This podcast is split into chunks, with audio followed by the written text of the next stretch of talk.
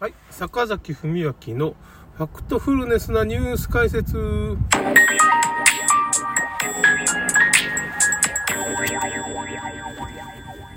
っとですね、もう一回その、ファイヤー関係、あ、ちょっと待って。ちょっと止めます、ね、止めます。はい、ちょっと再開ですね。えーとですね、まあ、ちょっと、編集300万で、ファイヤー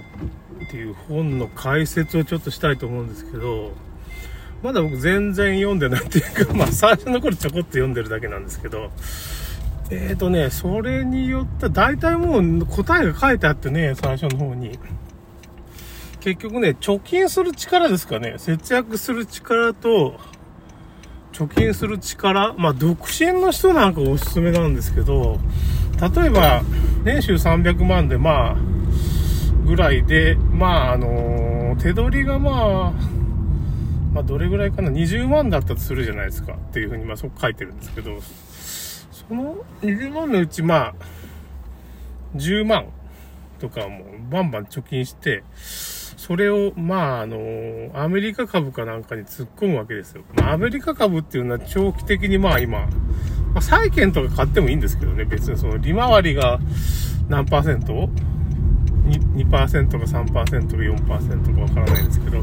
あるような投資商品だったら別に今だったらちょっとね、株はあんまし上がらないようになってるから、ほんと債券とかそういう 利回りがだけどないかもしれないけど、そっち、債券投資の方が今いいかもしれないですね。あのー、実はもう株はちょっとね、今利率が上がってるんですよ、結局。長期金利みたいなのが。確かね、なんか逆転したとか言ったら、短期金利と長期金利がなんか逆転すると、株よりそっちに行っちゃうじゃないですか。やっぱ債券買おうって。南アフリカランド債っていうのはまあ良くないかもしれんけど、まあなんかスイスのなんとか、だとか、国債だとか、まあそういうなんか結構利率のいい国債っていうのがあるんですよ。ね、そういうのにまあ投資が増えるんで、株がちょっと下がってしまうっていうことがあるんですよ、ね。今まで利率が少なかったんで、もうゼロ金利だったから、まあそっちの方の、まあ、その、投資が減ってたんですけど、債券投資とかね、利率が、銀行金利とかの債券の利率がつかないからね。だけどそれがまあ3%、4%とかこう上がってくれば、そっちにやってった方が手堅いかな、みたいな。株は上がり下がりがあるからね。そうすると株の方が上がらなくなってくるみたいな現象が起こってるんですで、まあ、アメリカ株が最強なんかどうかは分かりません。ちょっとこ、これからちょっと難しい感じになってきますね、多分。コモディティって言って石油だとかさ、金だとかそっちに投資した方がいい時代かもしれませんね。ちょっと一般的にはそういうこと言われてますけど、まあ、アマレク株の配当みたいなのがあるから、それでもね、ちゃんとやっぱそういうね、経済活動してますから、そういうまあ、投資信託みたいなね、アメリカの ETF とか、世界的な ETF でもいいよね。世界経済に投資してもいいし、その辺にもぶっ込んでいって、まあ、収入の半分ぐらいぶっ込んでいって、どんどんどんどんやると、それプラスアルファで、まあ、あの、副業とかね、まあこういう、まあ切り抜き動画とかで副業したり、YouTube をちょっとバンバンやって、ライオン兄さんっていうのは TikTok と YouTube がやっぱしかなり登録者が多くて、そっちでも稼げるようになってるで、ファイナンシャルプランナーみたいな、ファイナンシャルの、まあ、そういう風な金持ち倒産的な学校みたいなのもやってる。投資学校みたいにやって、そういうのがまあ、ちょっと今本業みたいになってるんですけど、この人自体はもうなんかファイヤーしてるらしいんですよね、その。だけどこの人の言うファイヤーっていうのは、まあその、すごい大金持ちになるってことなしに、まあ、身の丈のあったつつましい生活でも、その中で、なんていうかね、その、まあ、早いうちに貯金とかそういうのをして、それを投資に回して、その配当収入だけで、まあだから1億あったら、250万とかそういう収入があるからっていう風な、そういう生活を目指しましょうって話なんですよ。最短7年でできるって言うんです。これはまあその、収入の半分ぐらいをまあその、入れれるっていう風な前提もあるんですよ。だから20万だったら10万ぐらいも貯金していって、それを投資に回せるような前提で、な、まあ、17年ぐらいだったら何百万っていうか、まあ、1000万ぐらいになるから、それをも、1000万ぐらい資産があったら、それでなんていうかね、その1000万でいくらかこう配当収入が出てくるんで、で結局ね、その生活費の問題と、まあ、その貯蓄に回す問題っていうか、その人の基本的な生活費のレベルの問題もあるんですよね。だから生活費のレベルがすごい低かったら、まあ、そういう引退することも可能になる金額が下がるじゃないですか。そうすると、まあ、その分、なんていうかね、あの稼がなくて済むっていうか、その、その、ちゃんと、まあ、その、投資する額を減らせるわけですよ。そういうことを言ってだから、年収がいくらでも、そういう風な、ファイヤーっていう生活はできるんですよっていうことを言ってるわけです。生活費が少なければ、そんだけまあそんなに投資しなくても、早くそういう引退状態、その投資のお金だけで生きていけるような状態が作れるわけです。だけど作れないとしても半分ぐらいファイヤーしてっていう風な考え方。だから、月6日働いてんだけど、半分ぐらい収入があったら半分働けば生きていけるわけじゃないですか。うん。だからまあ、そういう風なところを狙ってもいいよねっていう風。だから最低すごい頑張ったらな、まあだから、7年でできるんじゃないかっていうことを言ってるわけですよ。でこの人の言うファイヤーっていうのは経済的独立っていうかね、早期引退ってね、金持ち父さん、貧乏父さんの中出てくる概念ですよ。そういうのがあるんですけど。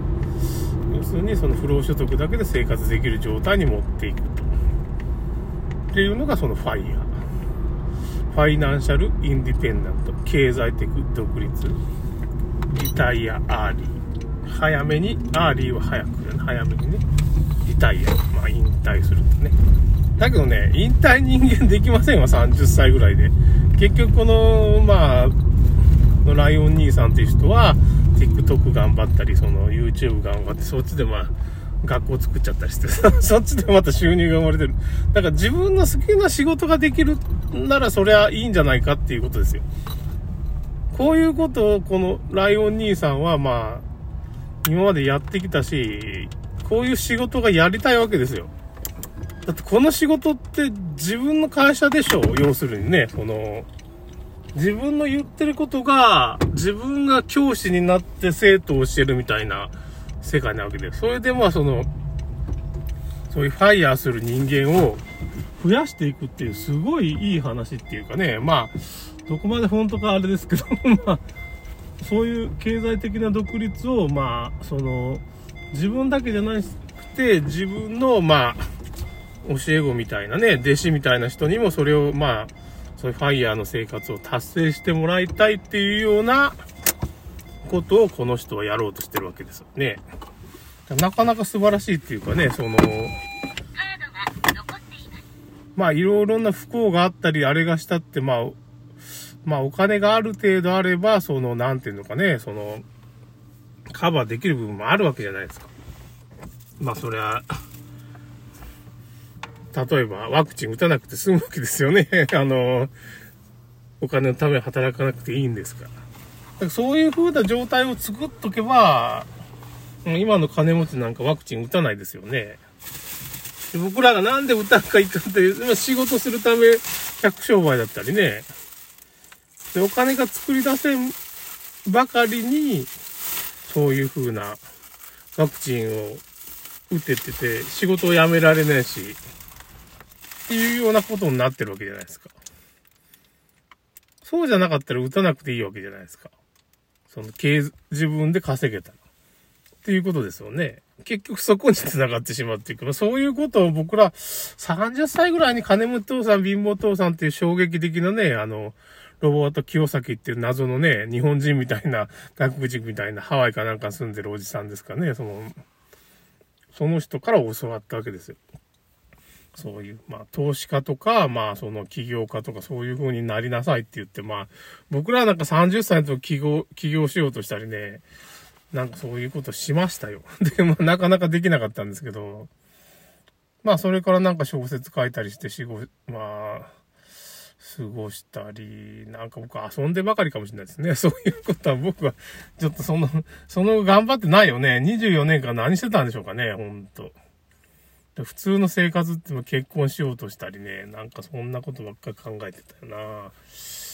で、小説書いて、そうして小説がデビューって夢みたいなことですよね、その。まあ今ちょっと最終選考に残ってからひょっとしたら、まあデビューは無理でもなんか対象になるかもしれん。まあならんかな。ちょっとわからんですけども、そういう風なところにいますけど、まあ、現実的にとにかく副業っていうか、YouTube の切り抜き動画みたいなのをちょっと頑張ってみて、そのファイヤーに近づくような7年で、とりあえず7年で何とかするっていうのをね、要するに節約力とかお金を貯める力っていうのも重要なわけですよ。これがもう最重要なんですけど、これがブースターっていうかね、これこそブースターショットじゃないけど、そういう力があったら、例えば20万の年収、まあ20万の手取りでも10万貯金できたら、まあ120万ですか ?1 年間で。あっという間に500万とか、まあ10年ぐらいしたら1000万ぐらい。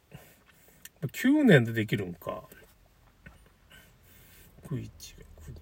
そうですね。9年ぐらいで1000万貯まるじゃないですか。それをまあ、投資回して利率で、まあ、1000万だったら、大したことないんかね。だけまあ、4、何十万ぐらいですかね。やっぱしね、あれだね、難しいね。難しいんですけど、要するにやっぱりその副業じゃないけど、そういう YouTube で稼げるようになるとか、本本を出してそれで印税生活になるとか、やっぱそういうもんがないと難しいな。っていうことです。ということで終わります。ちょっと頑張ってみます。